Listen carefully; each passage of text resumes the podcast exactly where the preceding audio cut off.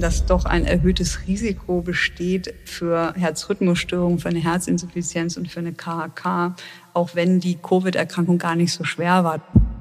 Eigentlich heutzutage ist das KDMRT die First-Line-Diagnostik und damit kann in aller Regel die Diagnose Myokarditis gestellt werden. Wir gehen im Moment davon aus, aus virologischer Sicht, dass Omikron nicht die letzte Variante ist, sondern Delta vielleicht wiederkommt, also co-zirkuliert oder neue Varianten kommen, die dann wieder andere ja, Erkrankungen machen oder pathogener sind als Omikron. Und deswegen denke ich, liegt der Vorteil im Moment noch klar auf der Seite der Impfung.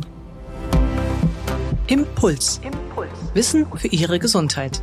Wir sprechen mit Herzspezialisten und Herzpatienten locker und lehrreich über das zentrale Organ, unser Herz.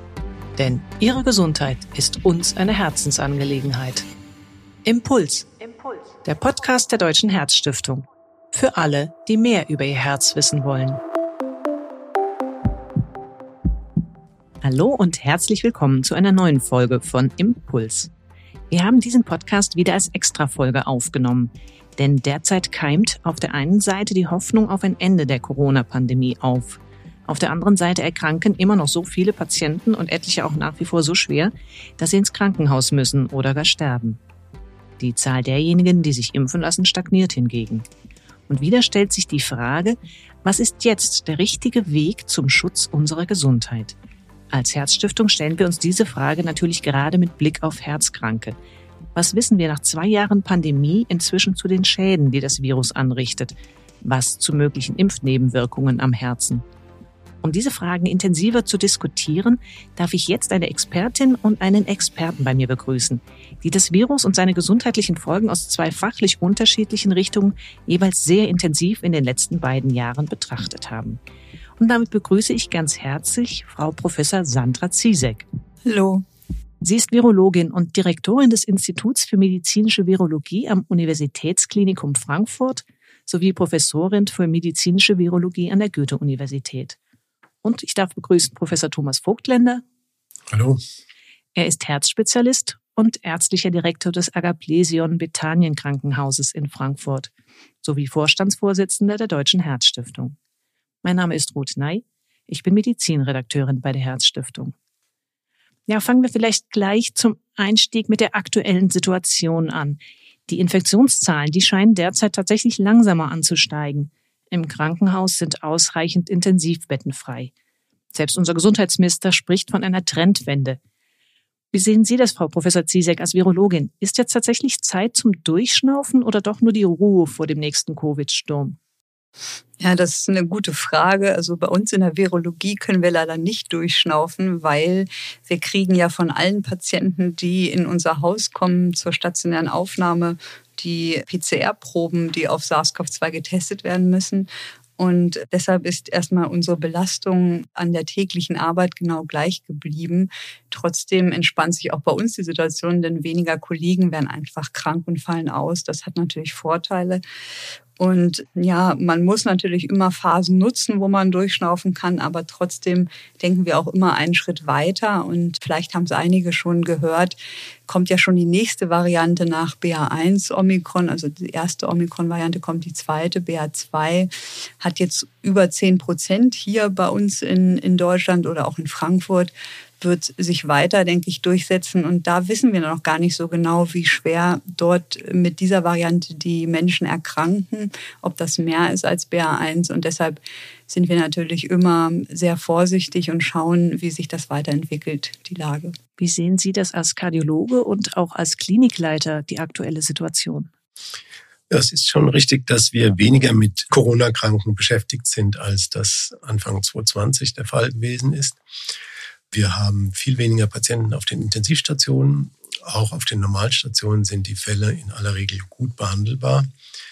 Dennoch, und so kann ich Frau Ziesek nur zustimmen, es ist so ein angespanntes Verschnaufen, weil wir ja wissen, dass weitere Wellen möglicherweise kommen. Und wir haben auch das Problem, dass im Gegensatz vielleicht zur Virologie bei uns doch viele auch vom Personal mittlerweile erkrankt sind, wenn auch nicht schwer, aber dann für die Versorgung ausfallen und dadurch eine Versorgungsproblematik entsteht, nicht durch die Covid-Erkrankten, sondern durch die an Covid leicht erkrankten Pflegerinnen und Pfleger. Wir haben es jetzt auch so, ähm, dass die Omikron-Welle nach wie vor über 200.000 Infektionen pro Tag neu hervorruft. Trotzdem ist immer wieder verbreitet zu hören, diese Omikron-Infektion ist nicht so schlimm. Stimmt das so pauschal und auch für jeden Patienten? Was sagen Sie dazu, Frau Zizek? Ja, also wenn man sich die Daten anschaut, die vor allen Dingen in Großbritannien, aber auch in anderen Ländern zu beobachten sind, sieht man, dass BA1, also ich unterscheide immer die Omikron-Varianten, dass die leichter verlaufen. Das ist schon so. Da darf man aber nicht vergessen, dass natürlich gerade hier in Deutschland, aber auch in anderen Ländern in Europa sehr viele Menschen schon geimpft sind. Und ich sage immer oder warne immer, dass es nicht nur ein Schnupfen ist. Denn wenn man nicht geimpft ist, dann sehen wir gerade zum Beispiel in afrikanischen Ländern auch einen Anstieg der Todeszahlen. Und auch hier können natürlich ältere Menschen oder Menschen, die nicht geimpft sind oder Vorerkrankungen haben, sehr schwer auch an Omikron erkranken. Ich kann das nur bestätigen, dadurch, dass jetzt doch eine relativ hohe Impfquote besteht. Einerseits und andererseits darf man nicht vergessen, es gibt doch eine ganze Anzahl von Genesenen, die per se dann schon eine gewisse Immunität haben und in Kombination mit der Impfung, mit der Vakzination dann eine noch ausgeprägtere immunpositive Situation ist im Moment die Situation, finde ich, schon so, dass die Omikron-Erkrankten als leichter erkrankt imponieren, weil sie eben schon sozusagen vortherapiert sind oder eben schon vorerkrankt waren. So viele, die an Omikron erkranken, die nicht geimpft sind und nicht vorerkrankt sind, sehen wir zumindest nicht mehr im Krankenhaus. Mhm. Generell, wenn es um die Folgen einer Covid-Infektion geht, dann interessiert uns natürlich als Herzstiftung vor allem die Frage, was genau macht das SARS-CoV-2-Virus am Herzen, am gesunden, aber vor allem bei Menschen, die schon ein vorgeschädigtes Herz haben. Wie ist da aktuell der Wissensstand? Also gerade am Anfang hatte man da große Sorgen, dass tatsächlich am Herzen auch Schäden entstehen. Ja, also aus virologischer Sicht kann ich sagen, wir machen ja vor allen Dingen Experimente im Labor, auch zusammen mit unserer Kardiologie im Haus. Und da können wir sehen, dass das Virus die Herzzellen, also ja Myokard, infizieren kann und sich dort auch vermehren kann und dort natürlich auch das Myokard schädigen kann. Und da sehen wir zum Beispiel auch Unterschiede in den unterschiedlichen Varianten vom Virus, die man kennt. Und es kann nicht nur das Herz infizieren, sondern auch das Endothel zum Beispiel. Und das ist natürlich auch wichtig für die Pathogenese dieser Erkrankung. Mhm. Wie häufig kommt das eigentlich vor? Also gibt es da eigentlich Zahlen, wo man weiß, dass am Herz tatsächlich Schäden entstehen durch das Virus? Und vor allem auch eine Virusmyokarditis, das ist ja eigentlich eine der gefürchtetsten Folgen. Hm. Also es sind ja zwei Dinge immer zu unterscheiden. Einmal, wie sehr sind Vorerkrankte am Herzen gefährdet durch überhaupt die Infektion mit SARS-CoV-2. Und da hat man ja in der ersten Welle schon gesehen, dass zwei- bis dreifach höhere Mortalitätsraten bei denen bestand, die am Herzen vorerkrankt waren. Und das andere ist, was macht das Virus tatsächlich direkt am Herzen? Mal unabhängig von der Sterblichkeitsrate. Und da ist in der Tat die Myokarditis das Hauptphänomen.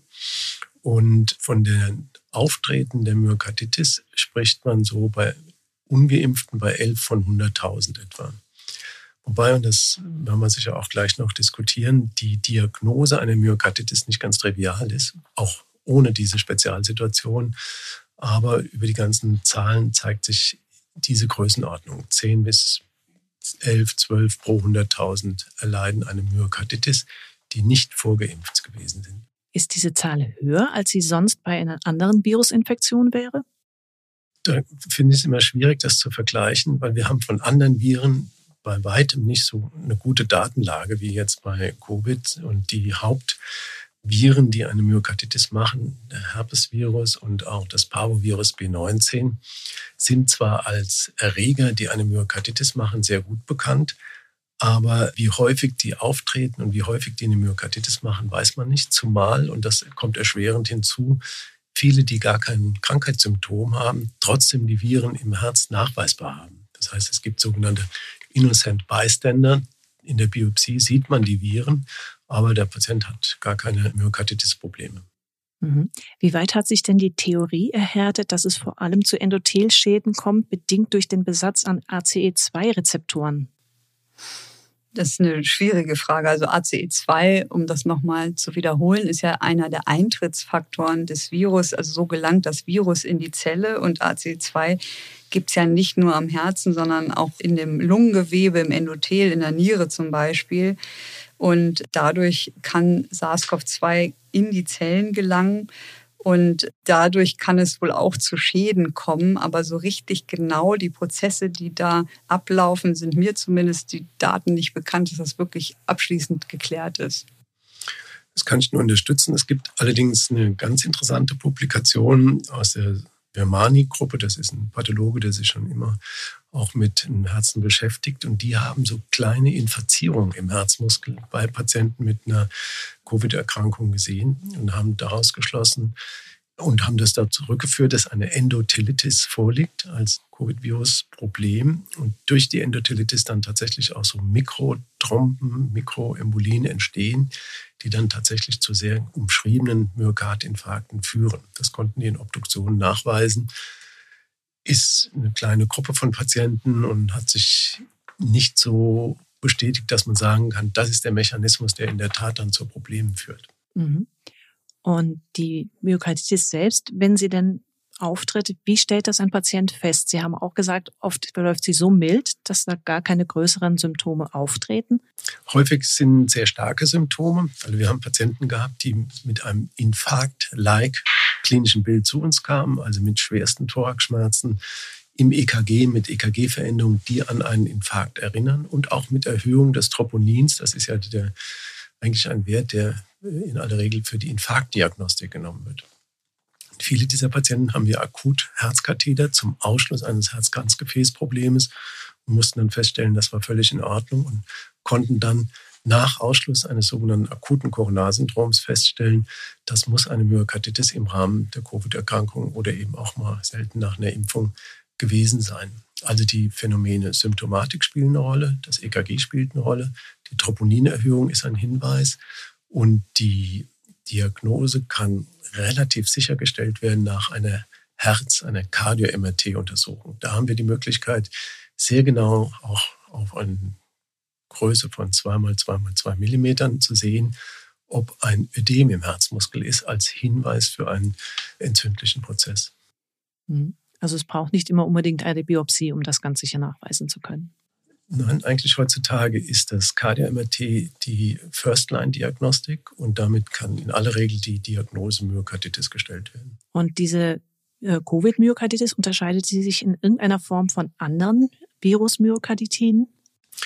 Das muss man eigentlich annehmen. Es gibt auch Obduktionen, die schon nachweisen konnten, dass im Gegensatz zu anderen Viruserkrankungen das Virus nicht nach intrazellulär gelangt, sondern in der Tat eher so eine äh, lymphozytäre Problematik in den Bio oder in den, ähm, ja, in den Autopsien zu sehen war. Und das, oder das Phänomen sowohl der Myokarditis im Rahmen der Covid-Erkrankung als auch nach der Impfung gegen Covid ist nicht so ganz erklärt. Man meint schon zu wissen mittlerweile, dass äh, Immunreaktionen der Hauptmechanismus sind, dass es zu myokardialen Mitreaktionen kommt. So muss man es eigentlich sehen. Und da gibt es auch ganz interessante Überlegungen, ob nicht die, das, das HLA-System, was ja genetisch so ein bisschen differiert, mit ein Grund ist, dass bei einem eine Myokarditis entsteht und beim anderen nicht. Lässt sich da aus virologischer Sicht, Frau Professor Ziesek, auch etwas erläutern, wie es genau dazu kommt und ob wir eher über kurzfristige Schäden reden müssen oder dass auch langfristig durch das Virus sich etwas verändert? Ja, also virologisch kann man dazu gar nicht so viel sagen. Wir können natürlich sagen, dass das Virus das Herz selber infiziert, dass aber auch das Virus bestimmte Immunreaktionen triggert und auslöst, im Sinne von, von einem Zytokinsturm auslösen kann, was wiederum auch zu Herzschäden führen kann. Und wie lange die anhalten, ist eigentlich eher, also die Beschwerden ist ja eine klinische Frage, nicht eine virologische. Die können wir auch schlecht im Labor nachempfinden und untersuchen. Und da müssten Sie den Professor Vogtländer fragen. Aber ich glaube, es ist auch gar nicht so einfach zu beantworten, denn die Erkrankung ist ja noch gar nicht so alt und so genau weiß man vielleicht gar nicht, wie lange diese Probleme und Schäden dann bestehen bleiben. Dann spiele ich vielleicht den Ball auch direkt an Sie weiter, weil es jetzt gerade auch aktuell Publikationen gab. Bei 65-Jährigen hat man nach drei Monaten noch ein deutlich erhöhtes Risiko für neue oder persistierende kardiologische Beschwerden nachweisen können. Das waren auch unter anderem Rhythmusstörungen. Und ähm, in einer anderen Untersuchung hat es sogar noch in den folgenden zwölf Monaten nach einer Covid-Infektion Beschwerden bei den Patienten gegeben. Können Sie das aus der Praxis vielleicht bestätigen? Es, die Symptomatologie ist ja manchmal different zu dem, was an objektiven Befunden am Herzen zu finden ist.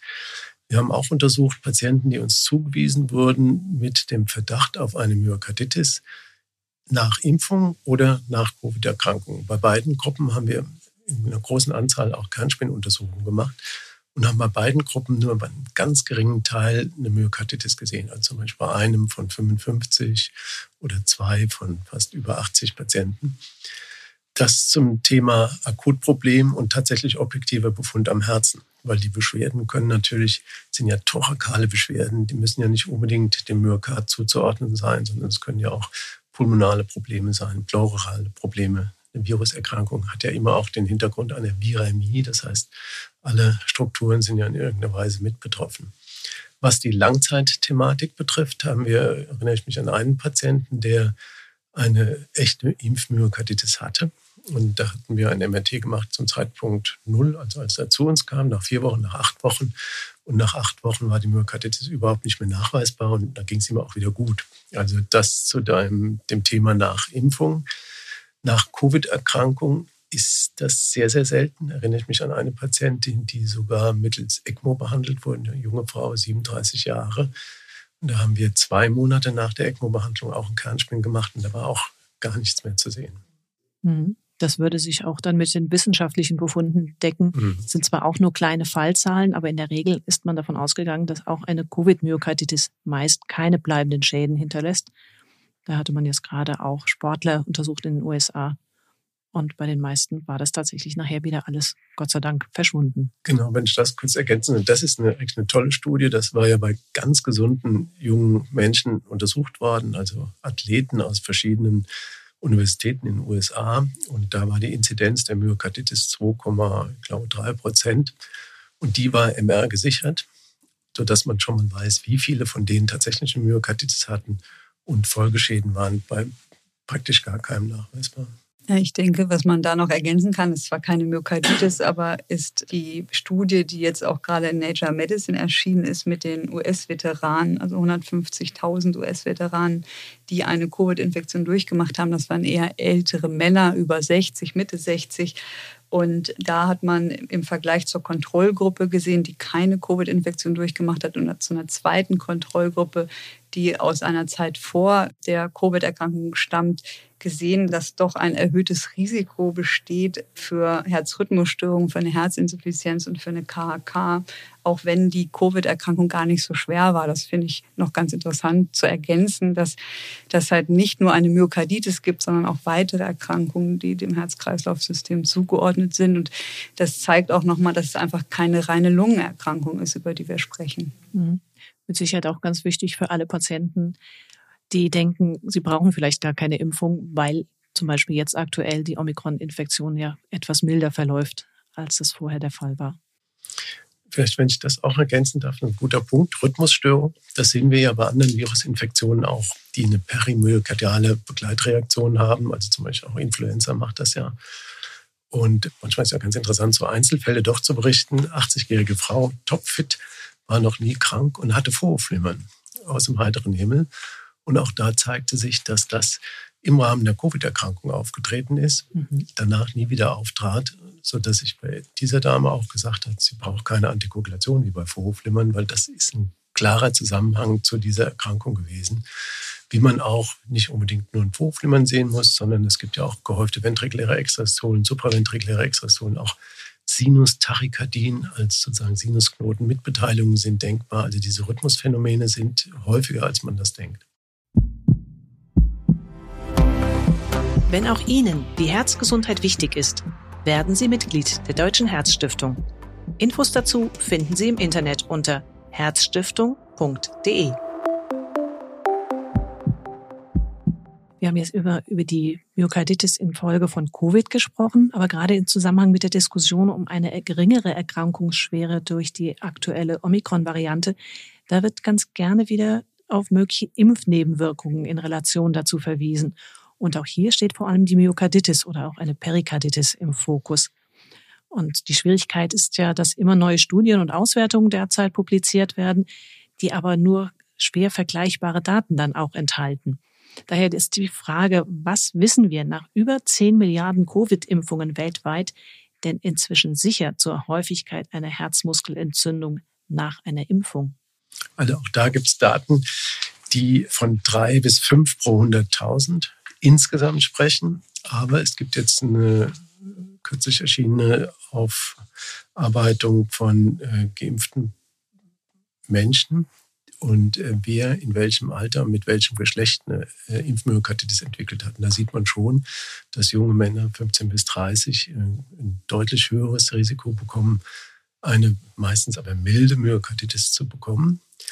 Junge Frauen nicht. Das ist unter 0, so 0,5 Prozent pro 100.000, aber bei den jungen Männern kann es bis zu 10 pro 100.000 ansteigen. Also es scheint in der Tat eine Bevorzugung von den Männern zu sein, was das betrifft. Und nochmal, die Diskussion ist, dass das genetisch variable HLA-System da eine gewisse Rolle spielt und bei jungen Männern offenkundig die Ausstattung der Genetik dieses Systems eher geeignet ist, eine ungebremste Immunantwort zu ermöglichen.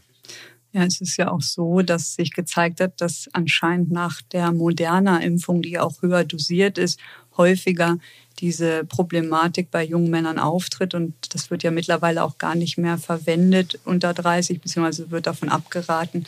Und das ist so ein bisschen so ein Hinweis, dass vielleicht die Dosis des Impfstoffs auch eine Rolle spielen könnte, weil Moderna hat halt 100 Mikrogramm pro Dosis und BioNTech nur 30 Mikrogramm pro Dosis. Wie weit ist man denn überhaupt inzwischen bei den Erklärungen, wieso es nach einer mRNA-Impfung speziell zu einer solchen Reaktion kommt am Herzen, dass es eine Impfmyokarditis gibt? Also ist das die Immunüberreaktion? Wirkt der mRNA-Wirkstoff als Antigen? Welche Erklärungen gibt es da?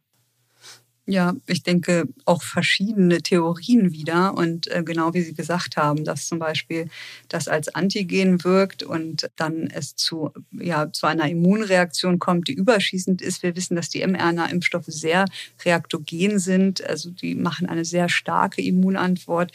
Und das scheint dann irgendwie dazu zu führen, dass es vielleicht zu einer Schädigung kommt durch die Zytokine oder durch Komplexbildung von Antigen-Antikörpern. Das ist auch eine Theorie. So hundertprozentig weiß man das leider auch nicht. Was ich in dem, in dem Aspekt interessant fand, war eine ganz neue Studie, wo man eine Obduktion von zwei Jugendlichen Teenagern durchgeführt hat, die einen plötzlichen Herztod hatten, ein paar Tage nach der Impfung mhm. in den USA. Und da hat man gesehen am Herzen, dass die gar nicht so einen typischen Myokarditis-Befund hatten, was ein Pathologe sonst sieht bei einer Myokarditis, sondern eher so einen Katecholamin-induzierten Schaden, was auch für Stress, für Überreaktion des Immunsystems sprechen könnte, also für diesen Zytokinsturm, der zu Stress führt und dann zu Ausschüttung von Katecholaminen vielleicht. Ich weiß nicht, das sind natürlich nur zwei Fälle und man muss dazu sagen, dass bei beiden Jungs auffiel, dass der eine schon eine Fibrose des Myokards hatte, also eine gewisse Vorerkrankung, und der andere eine kardiale Hypertrophie, also das war zwar vorher nicht bekannt, aber wohl auch schon Schäden vorlagen. Aber da fragen wir am besten auch wieder den Kardiologen. Ja, also die zwei Fälle sind natürlich schon ein bisschen verstörend, das muss man sagen. Und wir haben ja in der Anfangsphase der Takotsubo-Kardiomyopathie auch erstmal gerätselt, was da wirklich passiert. Und das ist ja in der Tat schon erheblich Kateschlamin gesteuert. Und es ist zwar überwiegend benigne, aber auch bei der Takotsubo-Kardiomyopathie gibt es Fälle, die nicht so gut ausgehen. Also auch, Müssen wir vielleicht ganz kurz erklären, was das für eine Kardiomyopathie ist? Das ist auch bekannt unter Broken Heart oder Stressherz. Das ist, es kommt praktisch zu einer Minderdurchblutung von Anteilen des linksventrikulären Herzmuskels im Rahmen in aller Regel dann doch eines Herzkranzgefäß Spasmus, einer Verengung, die aber häufig reversibel ist. Gesteuert wird das Ganze über einen Katecholaminüberschuss zum Beispiel mittelältere Damen. Der Hund rennt weg, ist richtig aufgeregt. Das sind typische Fälle, die dann mit so einer Takotsubo-Kardiomyopathie zu uns kommen. Den ersten Fall, den ich gesehen habe, der ist allerdings im Rahmen einer Stressechokardiographie aufgetreten. Da gibt man ja auch Katecholamine. Da war uns noch gar nicht ganz klar, was da eigentlich los war. Bei den beiden jungen Männern kommen möglicherweise mehrere Dinge zusammen. Einmal tatsächlich dieses Stressphänomen, zum anderen tatsächlich eine Überimmunantwort, wie auch immer die zu erklären ist. Und zum dritten dann möglicherweise doch noch eine gewisse Vorschädigung des Herzens, weil es fällt ja schon auf, dass die beiden, glaube ich, 20 und 22 Jahren im Myokard überhaupt eine Veränderung hatten. Das ist ja schon ungewöhnlich. Und die Veränderungen, die dort beschrieben wurden, die sind unabhängig von der Impfung zu erklären. Das heißt, da kommen dann möglicherweise drei Mechanismen zusammen, die dann mhm. selten zu so einem sehr traurigen Ergebnis führen. Können wir denn insgesamt noch die Aussage so stehen lassen, dass die Risiken einer Covid-Infektion höher einzuschätzen sind als die durch eine mRNA-Impfung? Oder müssen wir doch bei bestimmten Altersgruppen, wir haben es gerade erwähnt, bei männlichen Jugendlichen ab 16, 17 Jahre bis so Ende 20, äh, Mitte 30, vielleicht doch vorsichtiger hinschauen und vielleicht auch bei den Impfentscheidungen sogar differenzieren müssten? Ja, also wenn man jetzt mal an Delta denkt, dann würde ich sagen, ganz klar ist die Myokarditis nach einer Covid-Erkrankung häufiger als nach der Impfung, auch für diese Altersgruppe. Jetzt kann man natürlich das Argument bringen, aber Omikron ist doch viel milder. Das stimmt. Das ist aber ein falscher Trugschluss, weil natürlich, vielleicht ist im Moment Omikron milder, aber wir wissen, dass wenn jemand nicht geimpft ist und jetzt an Omikron erkrankt mild, dass er nicht eine ausreichende Immunität entwickelt gegen andere Varianten. Und wir gehen im Moment davon aus, aus virologischer Sicht, dass Omikron nicht die letzte Variante ist, sondern Delta vielleicht wiederkommt, also co-zirkuliert oder neue Varianten kommen, die dann wieder andere ja, Erkrankungen machen oder pathogener sind als Omikron. Und deswegen denke ich, liegt der Vorteil im Moment noch klar auf der Seite der Impfung im, im Vergleich zur natürlichen Infektion. Sehe ich ganz genauso. Ein bisschen müssen wir vielleicht drüber sprechen, wie man es im Einzelfall macht, wenn zum Beispiel ein junger Mann nach der zweiten Impfung eine richtige Impfmyokarditis dann doch bekommen hat, die auch MR-tomografisch nachweisbar ist, inwieweit man einem jungen Mann, 25 Jahre, dann rät, noch eine Boosterimpfung zu machen. Das auf jeden Fall. Also wie gesagt, eben ging es ja um gar nicht geimpfte. Wenn jemand schon zwei Impfungen hat, hat er ja schon einen gewissen Schutz. Und wenn er dann vielleicht noch eine Omikron-Infektion hat, hat er sogar drei Kontakte mit dem Antigen. Und dann würde ich ihm natürlich auch nicht raten, das zu boostern. Es wird ja auch bei einer stattgehabten Myokarditis gar nicht empfohlen, da wäre ich auch sehr zurückhaltend, weil das eigene Risiko dieses Mannes natürlich extrem gering ist, schwer zu erkranken nach zweifacher Impfung und vielleicht sogar noch einen zusätzlichen Kontakt, aber auch schon alleine nach der zweifachen Impfung. Das sind dann Einzelfallentscheidungen, die man mit seinem Hausarzt oder auch dem entsprechenden Arzt besprechen muss. Ja, sehe ich auch so. Ich glaube, da gibt es kein so ein allgemeines Rezept.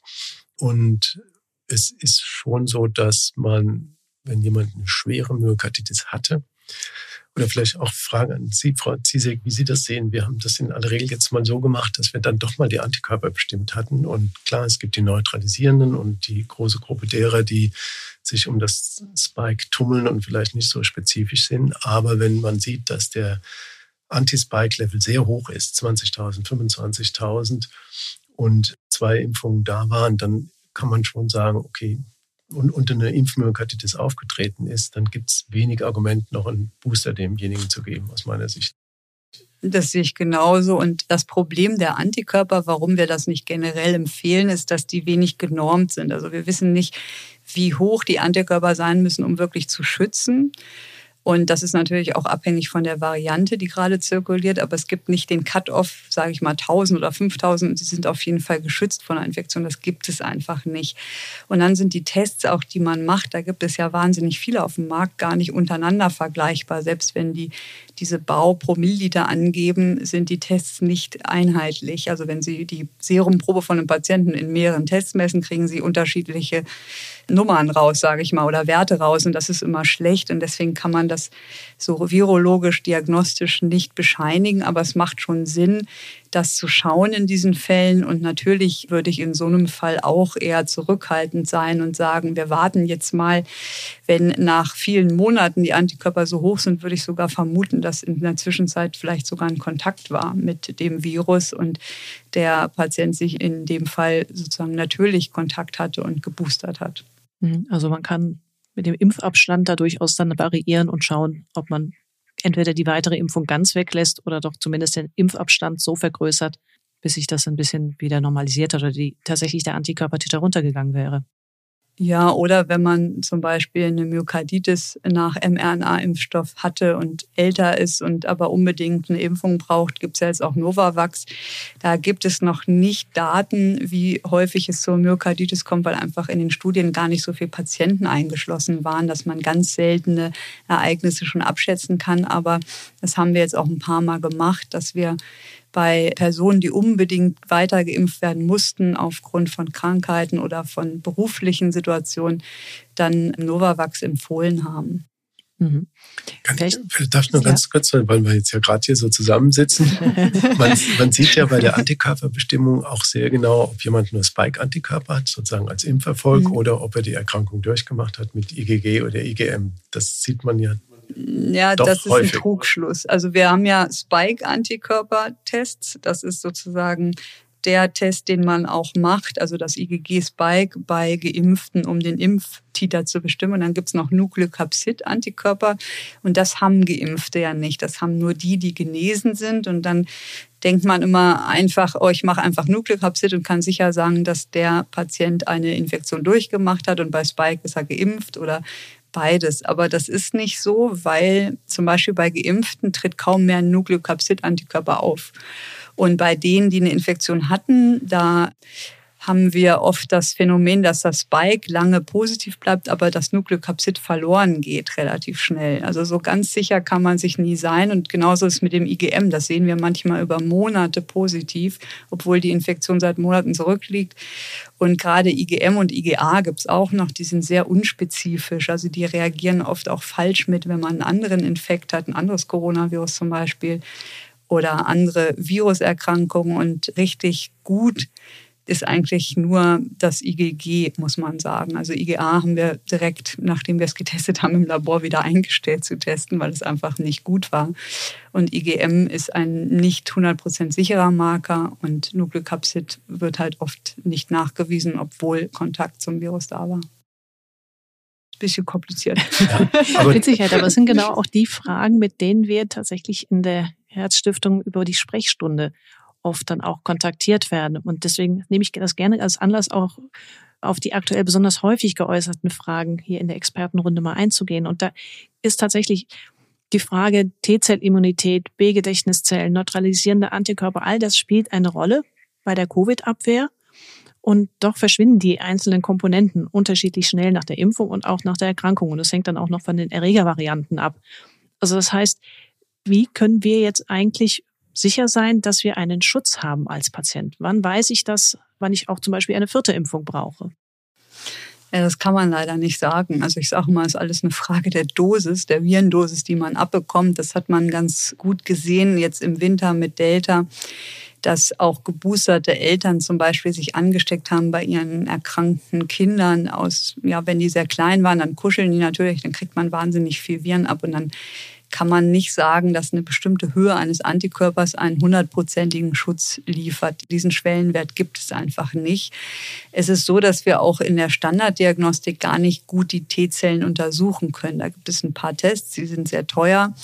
Aber wenn Sie einen Immunologen fragen, dann sagen die gar nicht viel aus. Und unser Immunsystem ist wahnsinnig komplex. Selbst wenn wir im Serum, da wird ja dann Blut abgenommen von den Patienten, etwas nachweisen oder nicht nachweisen, heißt das ja noch nicht, dass zum Beispiel im Lymphknoten dann entsprechende Antikörper oder ein Teil des Immunsystems warten, um aktiviert zu werden. Also es ist immer sehr schwer, da ein absolutes Abbild der Realität zu bekommen.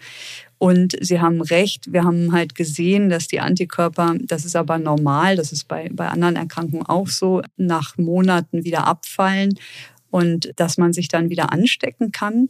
Aber die T-Zellantworten sind deutlich stabiler. Die können wir einfach schlecht messen. Und die bestehen über viele Monate und schützen uns vor einer schweren Erkrankung. Also für die schwere Erkrankung sind die T-Zellen viel, viel wichtiger als diese Antikörper. Und die neutralisierenden Antikörper, die uns vor einer Infektion schützen, die fallen leider relativ schnell ab, sagen aber nichts dazu aus, ob wir jetzt schwer erkranken. Mhm. Und jetzt gerade bei den neuen Omikron-Varianten, da gibt's dann auch wieder B1 und B2 auch wieder Unterschiede, die aber offensichtlich auch den Impfschutz mit beeinträchtigen können. Ja, bei BA1 ist es so, dass man sieht, also das war ja die erste Variante, die wir im Labor untersuchen konnten, dass die Patienten, die geimpft sind, jetzt zweimal geimpft sind und das eine Weile her ist, ein halbes Jahr her ist, keine neutralisierenden Antikörper mehr haben gegen BA1 und dass wenn man dann boostert, dass es zu einem Anstieg der Antikörper kommt, die aber dann auch wieder nach Wochen bis Monaten abfallen und die aber so schlecht, sage ich mal, passen, dass das kein sicherer Schutz ist vor einer Infektion bei BA1. Und das ist, was man genau auch sieht im Moment. Das kennen wahrscheinlich auch viele Hörer, dass jemand geboostert ist und sich trotzdem jetzt infiziert. Und bei BA2 gibt es erst ganz aktuelle Daten. Also das ist erst vor Ende Januar überhaupt gelungen, in Zellkultur zu nehmen. Und da sieht es so aus, dass das ähnlich ist, der Immunescape vielleicht ein bisschen weniger als BA1. Also da erwarten wir das Gleiche. Und wir haben jetzt auch die ersten Daten zu BA1 Genesenen, also die die Omikron ganz am Anfang hatten. Und die haben einen schönen Anstieg aller neutralisierender Antikörper von sowohl Delta als auch BA1 als auch BA2, sodass ich hoffen würde, dass die zumindest ein paar Wochen geschützt sind vor einer erneuten Infektion.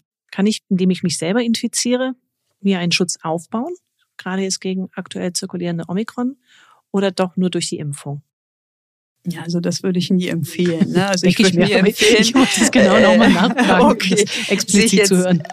absichtlich zu infizieren, weil man nie weiß, wie der Verlauf ist. Wir haben auch das Long-Covid-Syndrom, ne? dass man langfristig Beschwerden hat, Müdigkeit, Erschöpfung und andere Symptome. Deswegen würde ich das nie absichtlich fokussieren, mich zu infizieren, sondern immer versuchen zu schützen.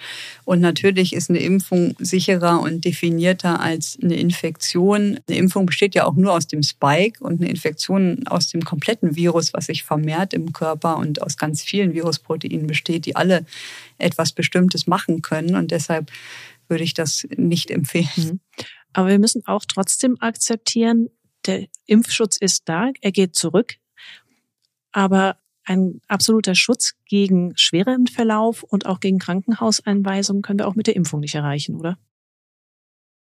Also in Einzelfällen sicherlich nie. Ich sehe das immer andersrum. Ich denke halt, man kann sich impfen lassen, man kann sich boostern lassen. Ältere über 70 sollten, wenn die Boosterimpfung schon länger her ist, über einen zweiten Booster nachdenken. Und dann hat man alles getan von seiner Seite, damit man eben nicht schwer erkrankt. Und ich glaube, ja, Einzelfälle oder, oder es gibt natürlich auch Fälle, die geimpft und geboostert sind und gerade die nicht so ein Immunsystem haben, was nicht eingeschränkt ist, also Immunsupprimierte, die dann trotzdem nicht genug aufbauen können an T-Zellen und an B-Zellen.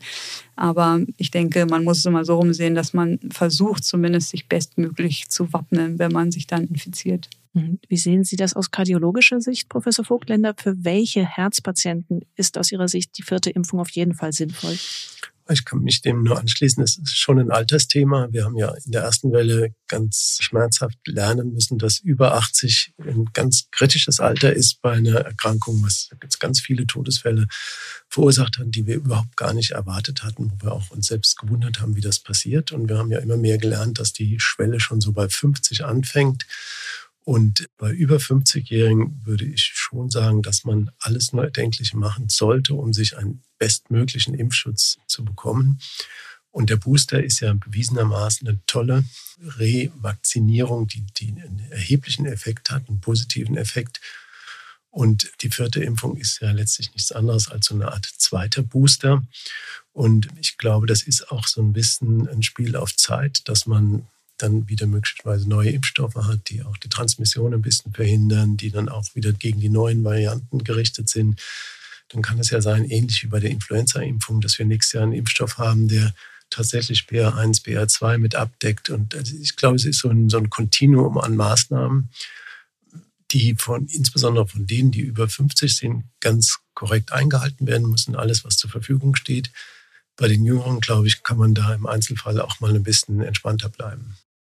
Ja, vielleicht sollte man noch ergänzen, dass man die Abstände zwischen den Impfungen nicht zu kurz machen sollte. Also warten Sie lieber länger als zu kurz, weil die eigentliche Immunreaktion abgeschlossen sein muss. Und die Immunologen sagen auch, dass sich sonst die T-Zellen erschöpfen können, wenn man das zu häufig und zu schnell hintereinander macht. Deswegen sollte man schon die erforderlichen Abstände einhalten. Und gestern Nacht sind, glaube ich, auch die Daten aus Israel veröffentlicht worden von Healthcare-Workern, die die vierte Impfung bekommen haben.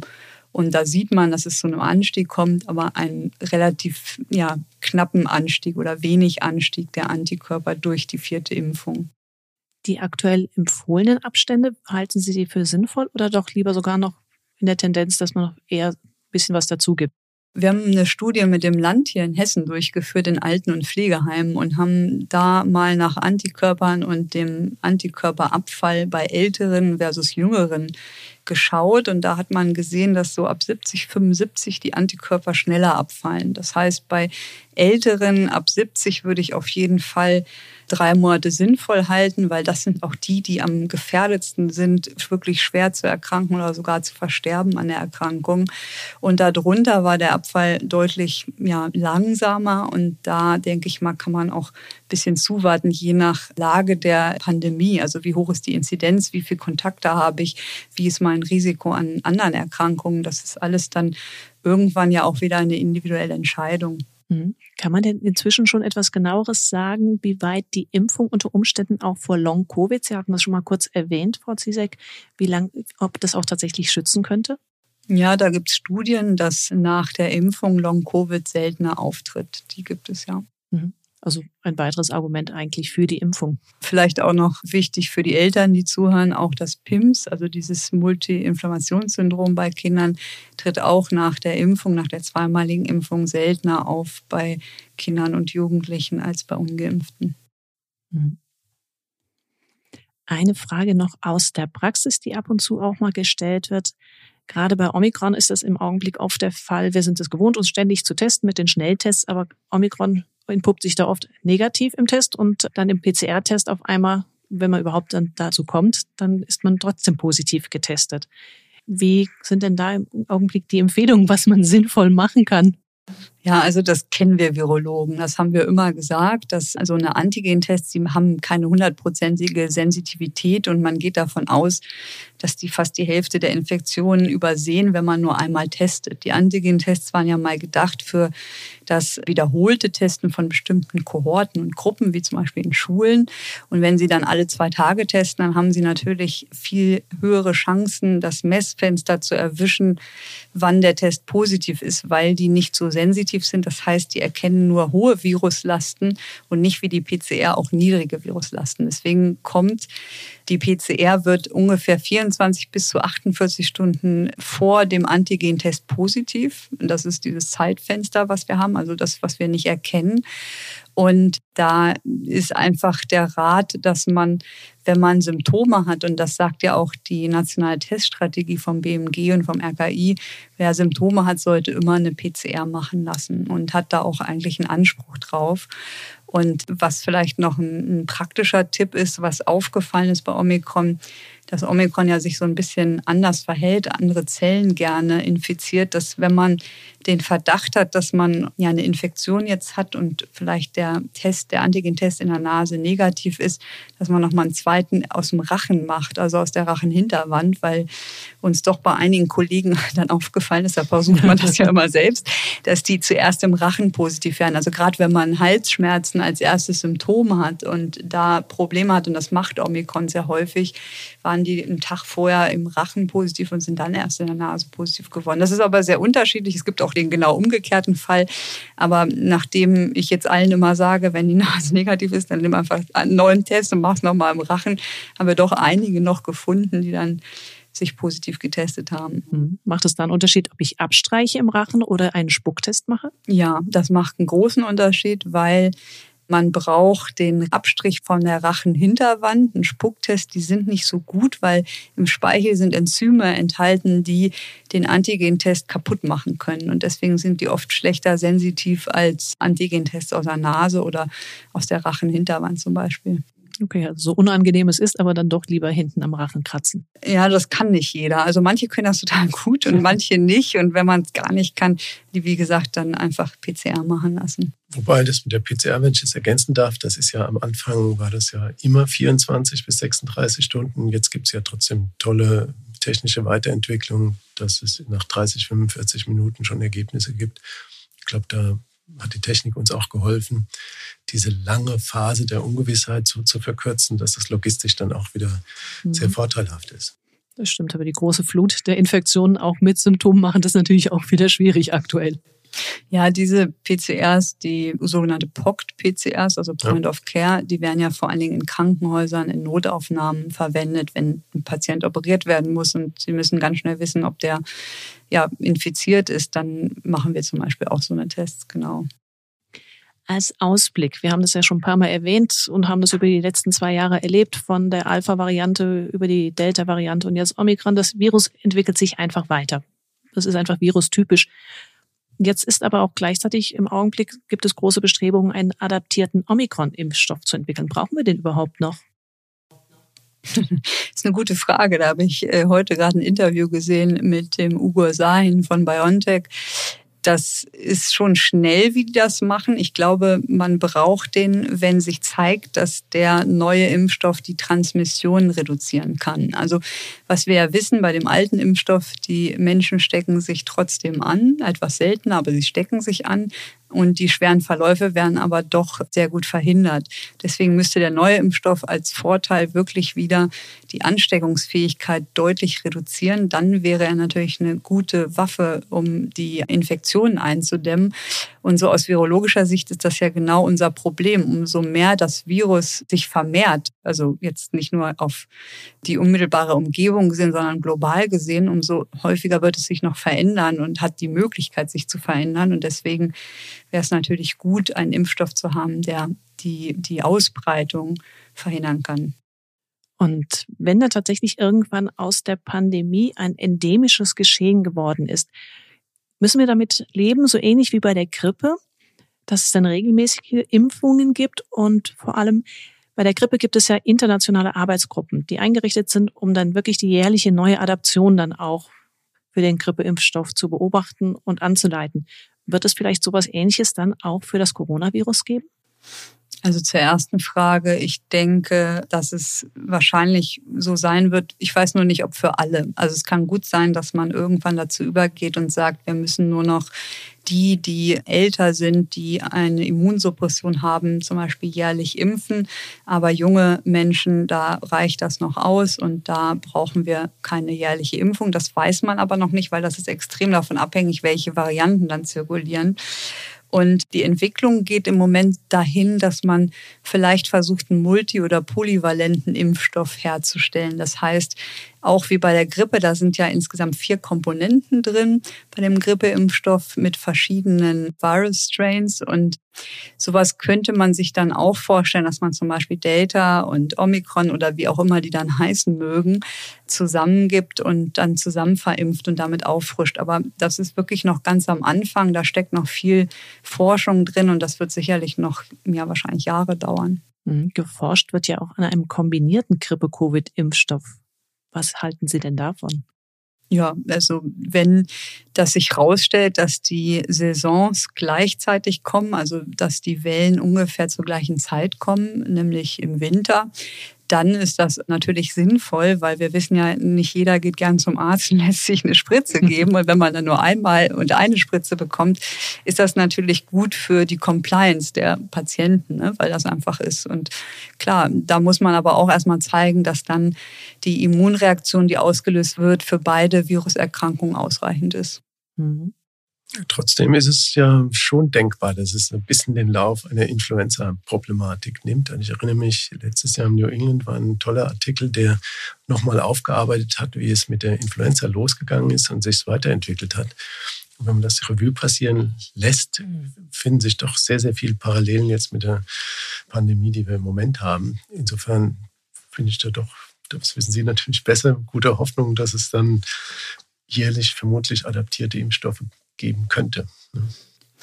Ja, also es ist einfach noch schwer abzusehen, aber das ist möglich, ist ein Szenario, was sicherlich realistisch ist. Und als Virologin bin ich im Moment so ein bisschen noch pessimistisch, weil was mich am meisten an diesem Virus bisher überrascht hat und womit, glaube ich, keiner auch meiner Kollegen gerechnet hat, ist, wie variabel das ist. Also eigentlich haben wir immer gelernt, Coronaviren mutieren gar nicht viel, weil die haben eine gewisse Korrekturlesefunktion in ihrem Genom. Und das heißt, wenn sich das Genom vervielfältigt, dann gibt es jemand, der das Korrektur liest und die Fehler wieder ausbaut. Und dass es sich trotzdem in, in einem Jahr so viel verändert und so viele Varianten macht, die so unterschiedlich sind und auch dann andere komplett ablösen. Damit haben wir gar nicht gerechnet und deswegen bin ich da noch ein bisschen vorsichtig.